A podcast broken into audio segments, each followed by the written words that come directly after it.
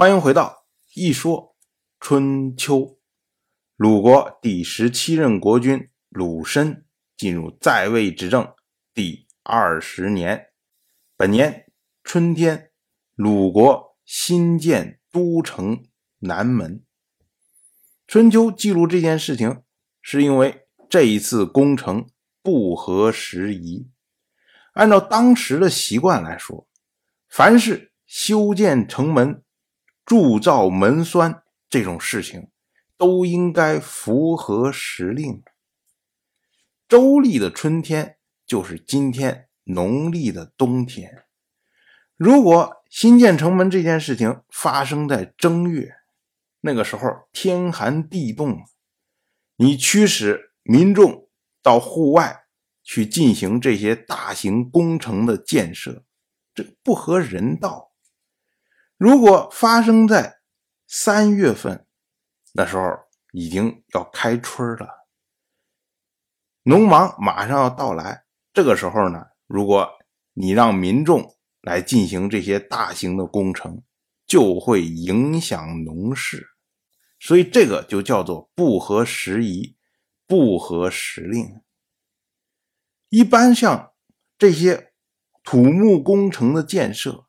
都应该是在年底，农闲了，大家都没什么事儿，然后呢，天又不是特别冷的时候，抓紧时间，有个半个月、一个月，咵一建。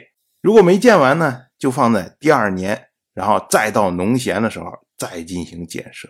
这么着，一年一年往返的，最后把这个工程建起来。这是当时的习惯。到了本年的夏天。告国的国君告子到鲁国来朝见，这个告国啊，突然冒出来，给人一种王者归来的感觉。因为早在鲁国第十三任国君鲁西姑在位的第十年，当时呢正齐鲁三国伐宋，鲁国就曾经攻占了告这个地方。到鲁国第十四任国君鲁允在位的第二年，当时宋国内乱，然后用告国的大鼎去贿赂鲁国，所以那个时候啊，告国就已经被宋国灭亡了，已经很久很久很久的事情了。可是这时候突然说告子跑到鲁国来朝见，所以或许啊。这位告子可能是复封，就是重新又有人被封在了告，然后变成了一个附庸。这样哈，虽然说他是隶属于宋国的，但是呢，他有自己一定的独立性，哎，可以出来搞一些外交的工作，可能是这种性质的。因为在春秋以及后来战国时代。经常会有这个国家灭亡了，然后隔一段时间又出来了，然后这时候呢，很可能就是被复封了。同样是本年的夏天，五月二十三，鲁国西宫发生了火灾。这次火灾呢，春秋记作灾，也就是说它是天火，不是人为的纵火。同样是。本年的夏天，郑国攻入了华国。这事儿啊，跟去年魏国讨伐邢国有关。因为在国际间，在众人的视野里面，大家都觉得魏国想当年还能算是一个大国。可是呢，经过灭国。被迫迁徙之后，元气大伤，到今天都没有完全恢复。这个时候的魏国应该是相当的虚弱，根本就没有战争的能力。所以魏国成功的讨伐了邢国，让他在国际间雄起了一把。结果大家一看，说：“哟，这魏国真是让人刮目相看。”这是要崛起的态势啊，所以这一切啊就被华国看在眼里。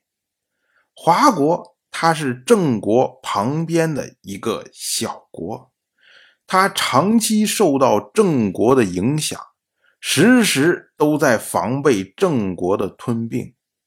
他一看到说，哎，魏国搞不好要崛起，所以呢，他就立即背叛了郑国，向魏国投诚。我们要说啊，魏国有那么好吗？只不过。打了一个更弱的一个小国，然后成功了，就能引来别人投靠。这个呀，不知道大家是不是还记着？早在鲁国第十五任国君鲁同的时代，鲁同曾经和齐国一起讨伐陈国，陈国投降的时候，宁可向齐国投降。不向鲁国投降，原因就是因为鲁国离陈国比较近，齐国离陈国比较远。如果陈国向齐国投降，齐国对陈国来说并没有什么实际的控制力。可是陈国如果向鲁国投降，那么鲁国就有可能彻底的吞并陈国。华国的情况就和陈国的情况如出一辙。华国它离郑国比较近，离魏国比较远，而魏国相对于郑国又要弱上一筹，所以华国向魏国投诚，实际上是想借助魏国的力量来制衡郑国，而魏国本身对于华国来说。并没有什么实质的控制力，可是正是因为华国离郑国比较近，所以华国对郑国来说不容有失。华国这边一向魏国投诚，那边郑国立即发动了对华国的攻击。郑国的公子郑氏和谢笃寇两个人。率领军队攻入了华国，这下华国的小算盘打不灵了，他不得不再次向郑国屈服。但是这个事儿啊没完，我们后面碰见的时候还会再提到。当然，我就这么一说，您就那么一听。